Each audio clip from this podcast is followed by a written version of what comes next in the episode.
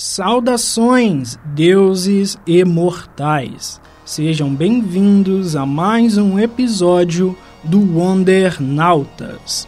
Algumas pessoas por aí dizem que a vida imita a arte e que a arte imita a vida. São recorrentes os casos de produtos culturais que abordam acontecimentos reais, né? Assim como fatos da nossa realidade ocasionalmente se assemelham ao ficcional. Há quem acredite, no entanto, e eu discordo, que a ficção, ou ao menos determinadas modalidades dela, deveriam evitar retratar certas pautas, né? E por que que essas pessoas pensam dessa forma? Será que obras culturais como filmes, séries, programas de TV e quadrinhos podem ser ferramentas de inspiração, denúncia ou estudo sobre a sociedade humana? Tome cuidado ao ignorar certas coisas, eu já vou te alertando, porque os demônios da vida real podem estar mais próximos do que você imagina.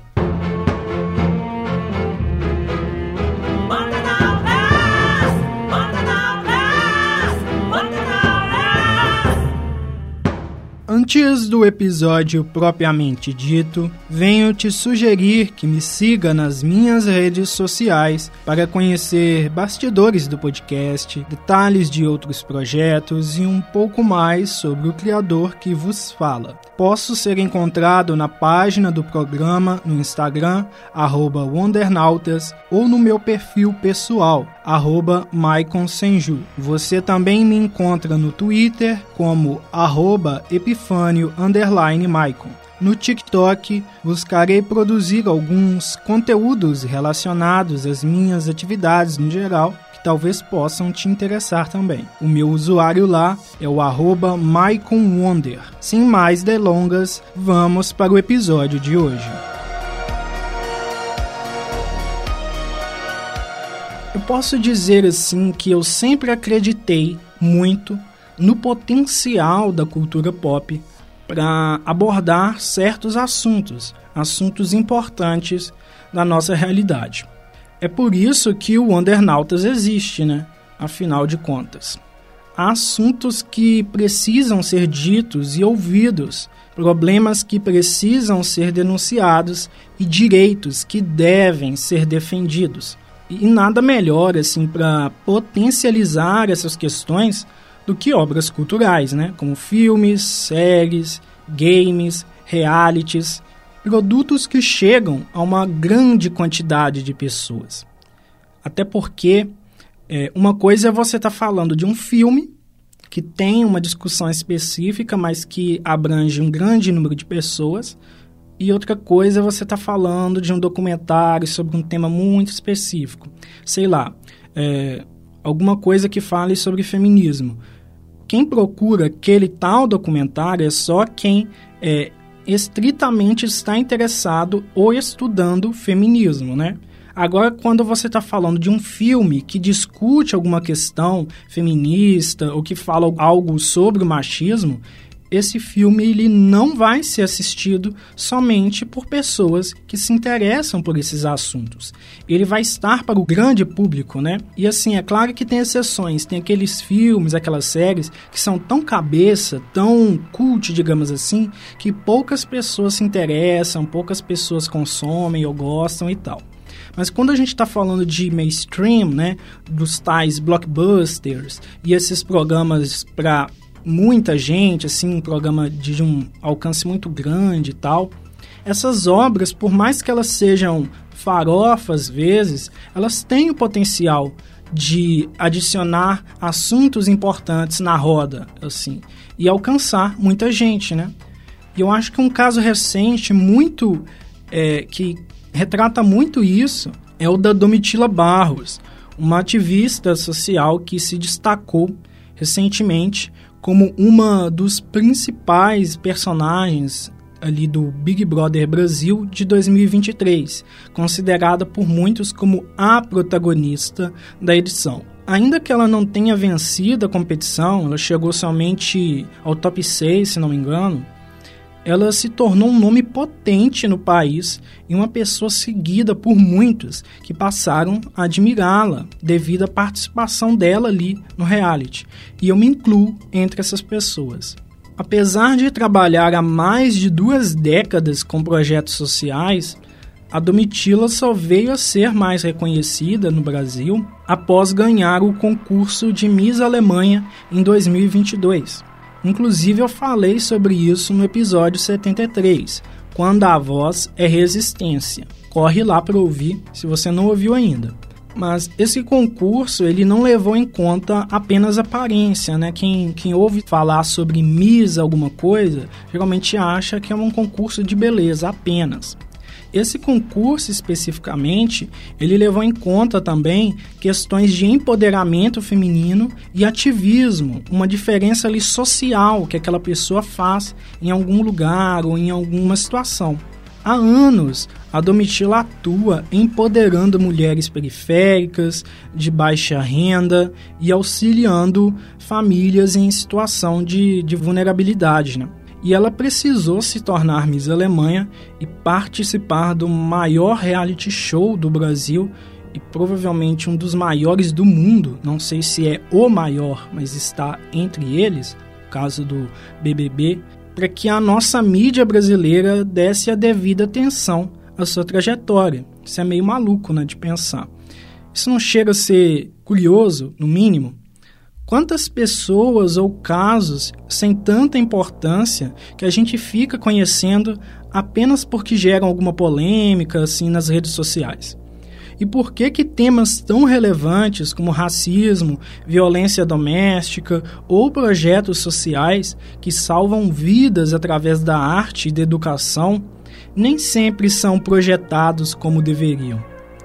Olha só como que um produto de entretenimento como o BBB é que abre portas para as pessoas conhecerem algo tão extraordinário que são esses projetos com os quais a Domitila se envolve há muito tempo já. Pensando sobre tudo isso, sobre o potencial dos produtos culturais, afinal, o reality show também é um produto cultural, o potencial assim do entretenimento em geral, que eu reapresento um convidado neste episódio o Gabriel Braga, de 28 anos, que é professor, historiador, integrante do podcast República do Medo. Ele esteve com a gente recentemente, no episódio 77. E eu separei para este tema uma parte, a segunda parte, basicamente, da conversa que eu tive com ele, que tem tudo a ver com o que eu busquei trazer aqui. Bora comigo?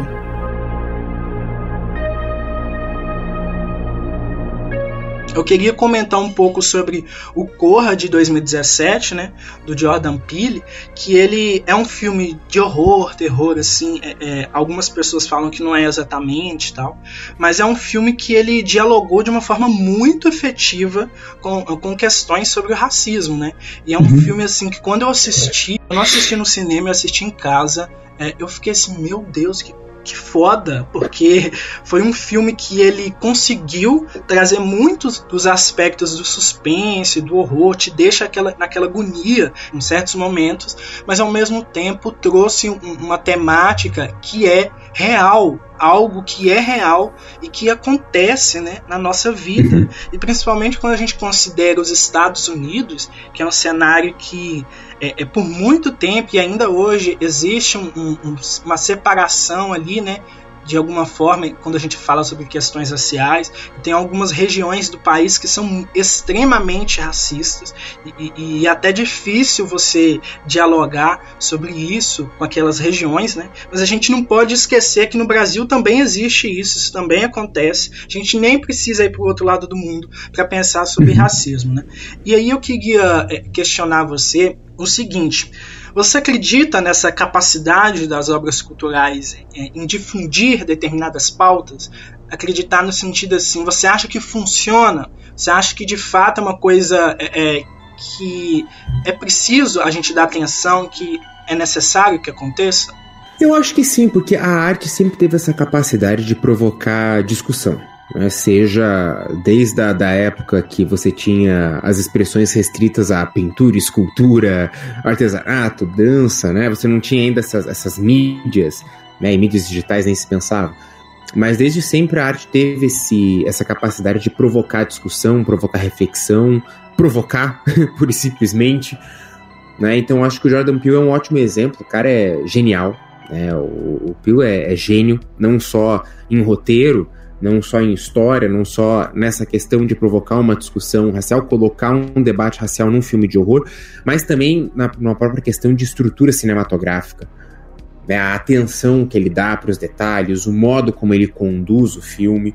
E é um negócio de extrema qualidade que traz uma discussão importantíssima e as pessoas vão, assistem e depois, na hora de debater o filme, obviamente você tem que debater da parte é, social aí que o filme tá falando, né? Senão. Bom, daí você não viu o filme, né? Viu de olho fechado. Não sei. Às vezes acontece, né? Vai falar do nós, a galera só fica lembrando da cena do.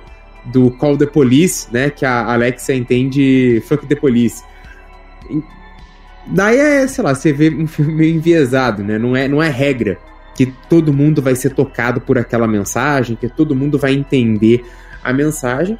Mas nossa, eu super acredito nessa capacidade do cinema, é, enfim, do, do, audiovisual, da arte num geral, de provocar discussão, provocar debate, fazer às vezes as pessoas se exaltarem defendendo ou atacando uma obra e promovendo essas discussões.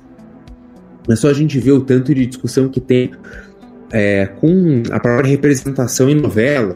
Né? O pessoal falando, ó, oh, não, mas ó, tá faltando ator negro protagonista, tá faltando é, uma mulher desse jeito, tá? Enfim, são é, coisas que a sociedade começa a debater, começa a reparar que, putz, existe um padrão de, de pessoa que está sendo representada mais do que as outras.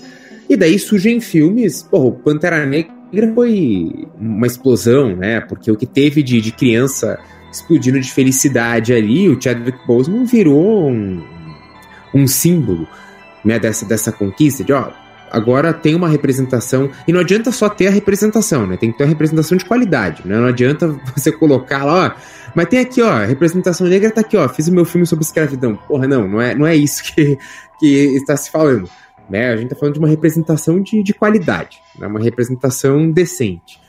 Eu acho que sim, a arte tem essa, tem essa capacidade, acho que é uma das coisas mais, mais legais, que a gente sempre diz, né? Que a, a arte é política, né? E política é, é, é arte. Então a arte tem ali o seu, o seu lado político, a sua faceta política, que consegue promover essas discussões. Quando você mencionou esse aspecto de uma representação né, que faça sentido, você me lembrou de uma coisa bem aleatória, mas eu acho que de alguma forma tem a ver com isso, é que aquele aplicativo Amino, né, que eu acho que hoje em dia quase ninguém nem sabe o que, que é isso, mas teve um tempo que eu fui administrador da comunidade da DC Comics nesse aplicativo, né?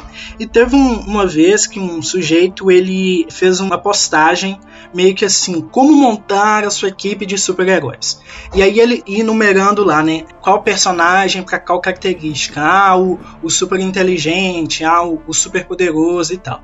E um dos últimos era basicamente a mulher. Aí eu fiquei assim, uai.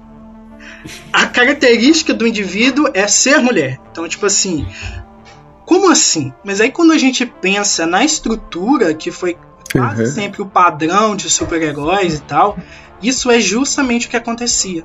Muitas das vezes tinha uma, duas mulheres em uma equipe, às vezes com características muito repetitivas, muitas vezes objetificadas e uhum. eram mal trabalhadas e estavam ali, sabe?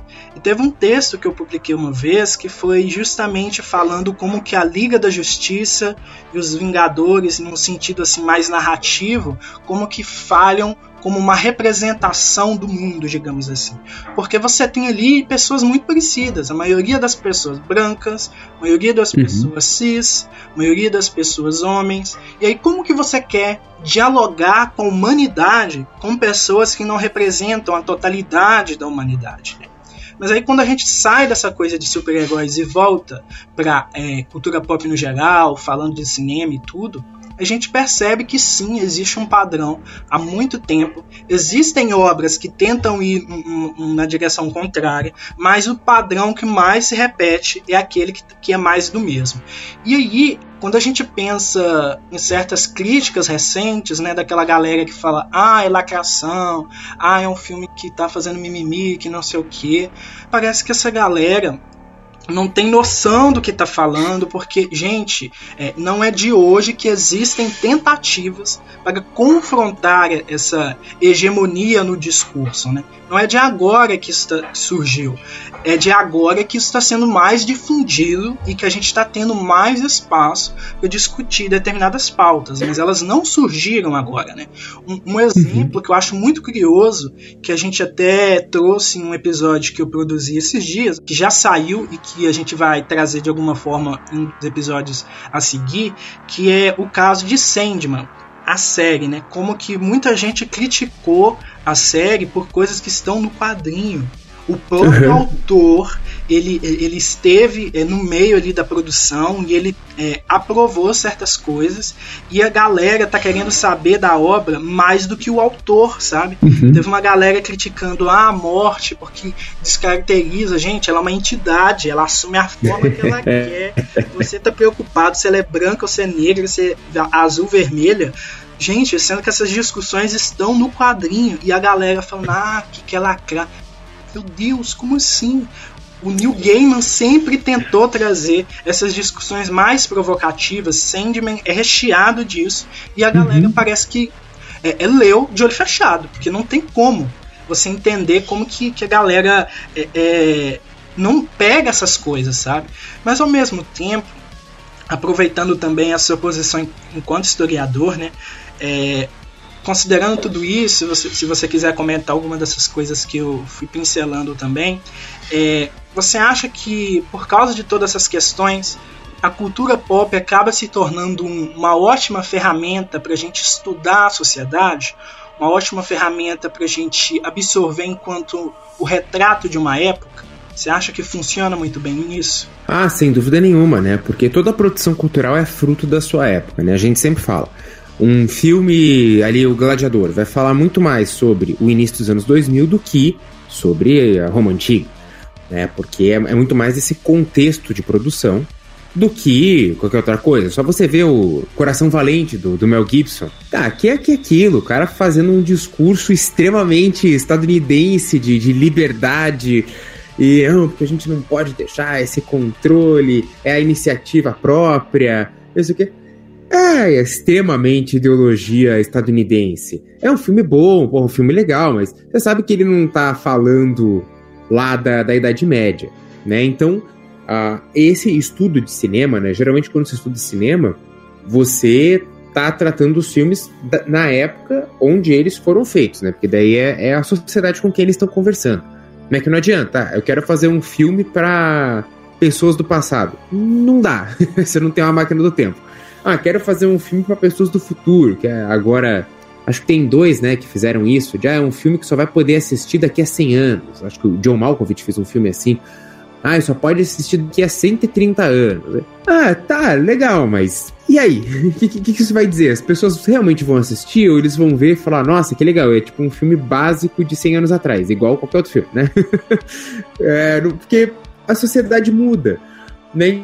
Então, a gente faz, faz a arte pro, pro agora. Por mais que a gente pense, não, vai deixar um legado, vai. Mas você tá conversando com as pessoas agora. Ainda mais a gente pensando, né, nesse mundo capitalista, que você tem que vender a coisa, então você quer que as pessoas comprem. Então você vai fazer um filme que converse mais com as pessoas. Se o mercado também está uh, eh, se preocupando com as questões de representatividade, é óbvio que essa arte também vai estar tá tentando atender essa demanda, né? Não criticando aqui, dizendo que é uma coisa ruim, nem nada. Mas só que a gente sabe que isso foi também cooptado. É por isso que agora muitas vezes se faz a discussão não do se deve ou não representar, que isso aí, pelo amor de Deus, já está batido faz tempo, mas se a representação é de qualidade ou não. Não é que não adianta, ah, vamos colocar aqui então um filme com, com é, uma heroína feminina aqui, uma equipe feminina. Daí você vai lá, o filme é ruim, tem um roteiro mal escrito. Tipo, cara, a heroína feminina merece um roteiro mais decente. Né? Não é assim que a gente quer também. A gente quer ver um filme da Viúva Negra, queremos. Mas, pô, daí vocês vão fazer o filme depois que ela morre. Vai ficar aquela coisa que não, não vai ligar com nada. É, pra, sei lá, apresentar Florence Pugh, né? Mas enfim É, sabe, a, o que a gente pode discutir é, é, a gente quer uma representação, a gente quer uma representação decente, a gente quer que o filme da, da Viva Negra, a gente quer que o Mulher Maravilha tenha um, um roteiro mais bonitinho, né? Que daí o, o, Mulher Maravilha 84 eu quase chorei quando assisti, assim, que. Pô, o primeiro foi, foi legalzinho ali, o segundo, pelo amor de Deus. Enfim, tem, tem muita coisa que, que dá para melhorar né, nesse sentido que você mesmo trouxe, né, de às vezes acontece essa objetificação da, da mulher dentro das equipes de, de herói, né, e isso já melhorou muito, né, no próprio cinema, essa adequação da, das roupas das heroínas, que já tá uma coisa menos explícita, sobretudo se a gente pega a Viva Negra, né, do primeiro Vingadores para o, o final ali, você vê que eles já deram uma melhorada, né? Não era mais aquelas roupinhas extremamente curtas, as posições que ela fazia, o jeito que ela era filmada. Isso já foi modificado. E foi uma mudança extremamente relevante, né? Porque, de novo, é aquela questão da, da praticidade, né? Será que uma roupa tão apertadinha ali, com decote, saltos tal, que vai ser boa na hora de lutar? Talvez não, né? Talvez seja mais interessante, ou toda aquela questão quando vai para jogo, às vezes, de ah, mas isso aqui não é armadura de mulher. Que armadura de mulher? A armadura tem que proteger o, os membros. não quer saber se vai encaixar um peito ou não. A armadura vai ser reta, pô. Vai, vai para dar flexibilidade, né? Mas, enfim, acho que o cinema ali tá sempre conversando com essas discussões mais atuais e em história usa-se muito para pesquisas. Uma afirmação que você fez alguns momentos atrás, né? É, que eu acho muito interessante a gente ressaltar aqui nesse momento final, que a coisa de arte é política e política é arte, né? Uhum. Porque existe, é, acho que não é de hoje, isso já existe tem muito tempo, existe uma galera que não gosta de discutir questões políticas e se incomoda quando essas questões são inseridas nas obras, né? E aí, é, parece que isso de alguma forma afeta a forma como essas pessoas absorvem essas obras, né? A gente uhum. já falou muito isso aqui dando alguns exemplos. Mas eu acho que quando a gente menciona de novo a coisa dos super-heróis, é contraditório e chega a ser hipócrita em algum nível a galera falar que ah, é, é, não, não tem que colocar essa pauta no filme do Superman, que não sei o que. O Superman, por exemplo, foi criado em um contexto de, de, de criadores é, judeus em um período de guerra, em um momento em que não tinha como você não falar sobre isso nos quadrinhos e que com o tempo esses aspectos meio que foram ficando mais sutis nas obras, não era tão escancarado, mas é inevitável, porque você está falando de um personagem que ele é de outro mundo, ele vem para ser aceito, em, se encaixar em uma, uma, sociedade humana diferente da, que, da qual ele surgiu, e ele está sempre em constante conflito sobre quem ele é e quem ele deve ser, né? O Clark Kent versus o Superman. E considerando isso, levando em conta a criação dele, é uma analogia aos criadores, né, que eram judeus e, e se afastaram do seu lugar de origem para tentar se encaixar em uma nova sociedade. Então, é inevitável você manter certos aspectos dessas discussões, né? Quando a gente fala da Mulher Maravilha também, né, veio em uma época onde as pautas sobre o feminismo estavam ficando cada vez mais em evidência, e aí aquela coisa da ah, mulher, já que seu marido foi para a guerra, você tem que vir trabalhar, que não sei o quê. Então foi um momento que essa emancipação, digamos assim, era interessante para o capitalismo, então se impulsionou isso e a gente considera que o autor da personagem ele queria ao mesmo tempo trazer um personagem forte, mas um personagem que falava sobre amor e que tivesse essas duas coisas equilibradas. Aí surgiu uma super-heroína que tem multicamadas, né? Que não era nem aquela vilã sexy, nem aquela mulher maluca e nem aquele interesse amoroso perfeitinho, bela, recatada e do lar, né? Era uma personagem com um modelo muito diferente. E aí quando a gente pensa, estamos em 2023 e ainda tem gente dizendo que política e, e super-heróis, ou política e filmes de horror, ou política e qualquer produto cultural não se misturam. Em essência, isso já está ali. Não é uma coisa que foi colocada depois, né? E aí, para a gente ter uma questão final aqui, eu queria que você falasse um pouco sobre por que, que você acha que isso acontece. Por que, que você acha que essas pessoas que aparentemente gostam daquele produto, né, como por exemplo é, aquela galera que é, gosta muito do Batman, mas parece que só quer falar de quem ele vence, o quão, o quão foda ele é, e não pensa sobre a questão da saúde mental, a questão da crítica a, a, ao modelo de sociedade que a gente tem e tal. Por que, que você acha que isso acontece? Por que, que você acha que as pessoas, quando consomem, não somente coisa de super-herói, mas todo, todos os produtos culturais uhum. disponíveis, assim. Por que, que isso acontece? Por que, que essas pessoas têm essa.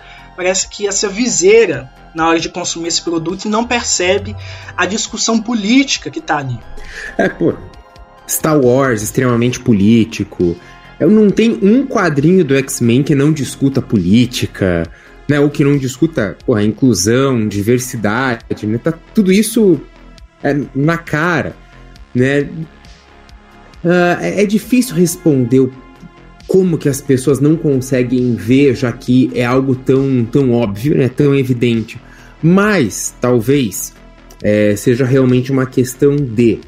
É, eu gosto desses quadrinhos, eu gosto desses heróis, às vezes me identifico neles, e sobretudo a gente está falando aí de pessoas brancas, né, de homens brancos, que, pô, me identifico ali com esses heróis, porque eles também são homens brancos, e eu tô de boas aqui com o meu privilégio, tô tranquilo, às vezes a pessoa daí realmente é racista e por aí vai, e ela não quer ver nenhuma discussão, nenhuma representação diferente. Daí, por mais que os seus personagens estejam lá, um né, é, super-homem, com todo o seu contexto de criação, um Capitão América que né, dá um soco no Hitler na capa, X-Men, ah, mas é que antes não tinha política. Ah, mas então a pessoa meio que cria um, um antes, um anterior idealizado, né, de que antes não tinha isso, né? Antes não se discutia, antes se separava. Agora tudo é política, agora tudo é discussão. Agora querem enfiar política em tudo. Não, a política sempre esteve enfiada em tudo desde sempre, né?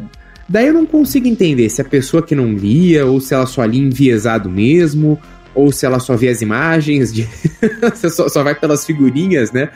De, de ver batendo. É muito difícil, mas ah, o meu palpite é que tá nessa manutenção de privilégio, né? Então, ó, eu vou ver esses heróis que, por mais que eles discutam, eles são representados como homens brancos e para mim toquei, por isso que às vezes dá um rebuliço, né? De como assim agora a gente vai ter um Capitão América negro? Não pode, isso é um absurdo. Superman negro, vocês estão loucos, não sei o que, isso não pode acontecer né? Porque você está quebrando com a, a representação que a pessoa vê de si, né? Ah, eu me vejo lá como Superman, né? Quando eu leio o quadrinho, eu me sinto Superman, né? O super-homem. E daí, de repente, o super-homem é negro. Pô, agora eu não, eu não posso mais me ver. Né? É uma impossibilidade. Eu não consigo me identificar com um personagem negro. Bom, daí o problema não está no personagem negro, né? Daí o problema está em quem está assistindo eu acho que a sua fala condiz muito com uma visão que eu tenho de que, de certa forma, é um lugar de egoísmo, né? Porque é uma galera que Isso. tá privilegiada, já tem tudo na mão, aí assim, vão tirar uma pontinha daquilo que ele tem para dar para outra pessoa, ele não aceita. Porque é como se assim, eu quero tudo para mim, eu quero todo espaço para mim. Eu acho que isso bate diretamente é, é, nessa coisa de como as pessoas consomem esses produtos culturais e a visão que elas formam, né?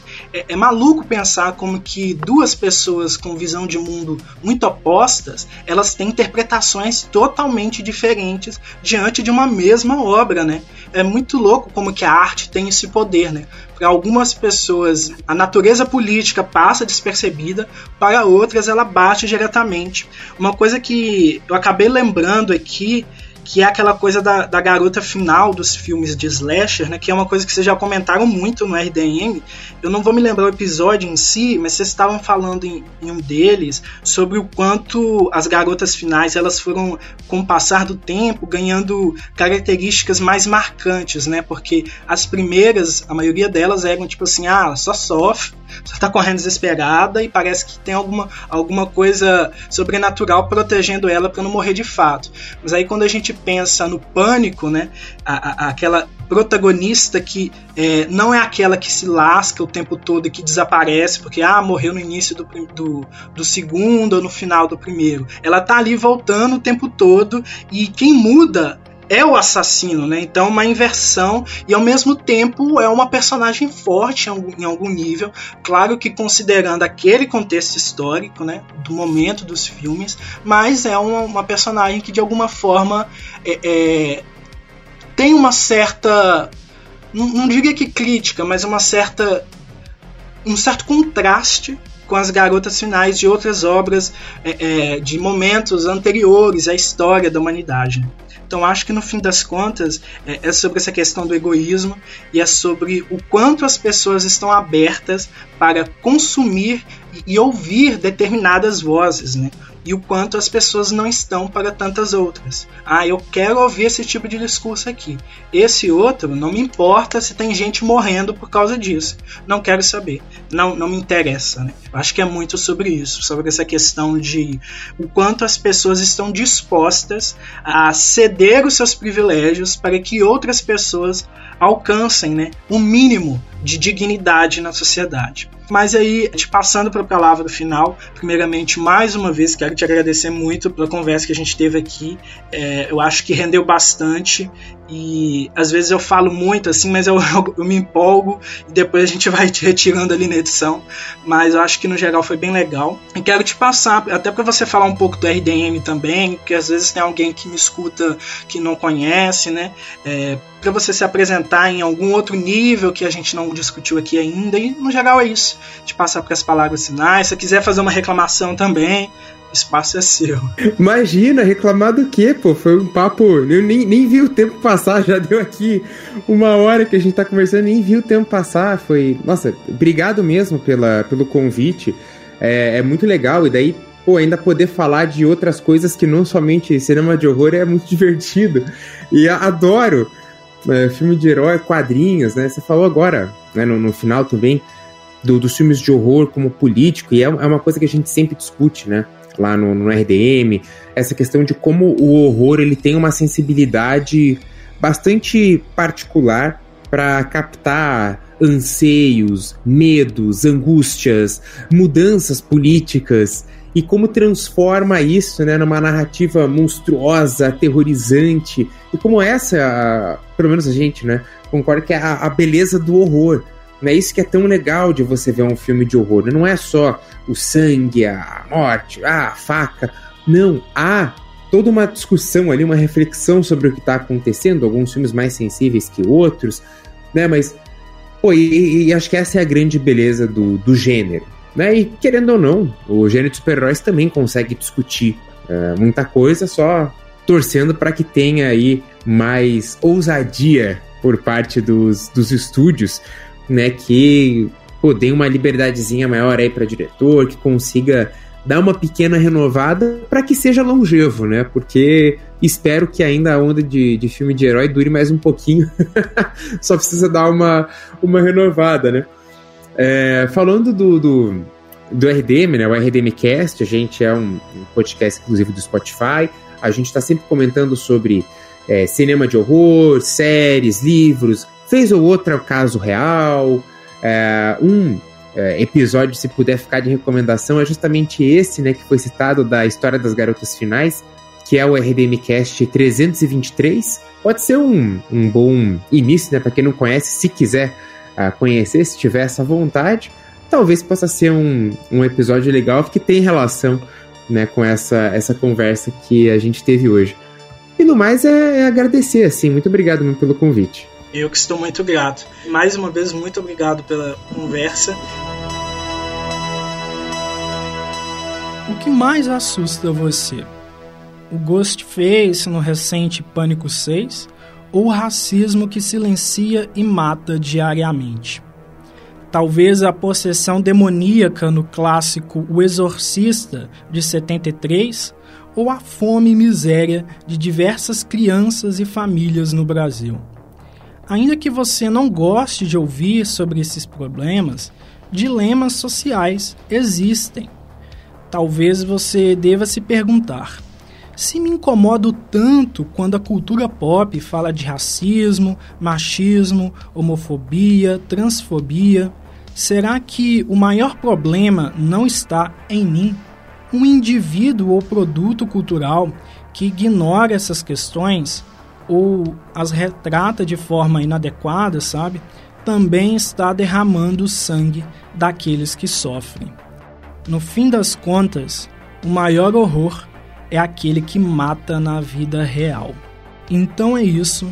Espero que tenham gostado do episódio de hoje e que a glória de Gaia esteja com você.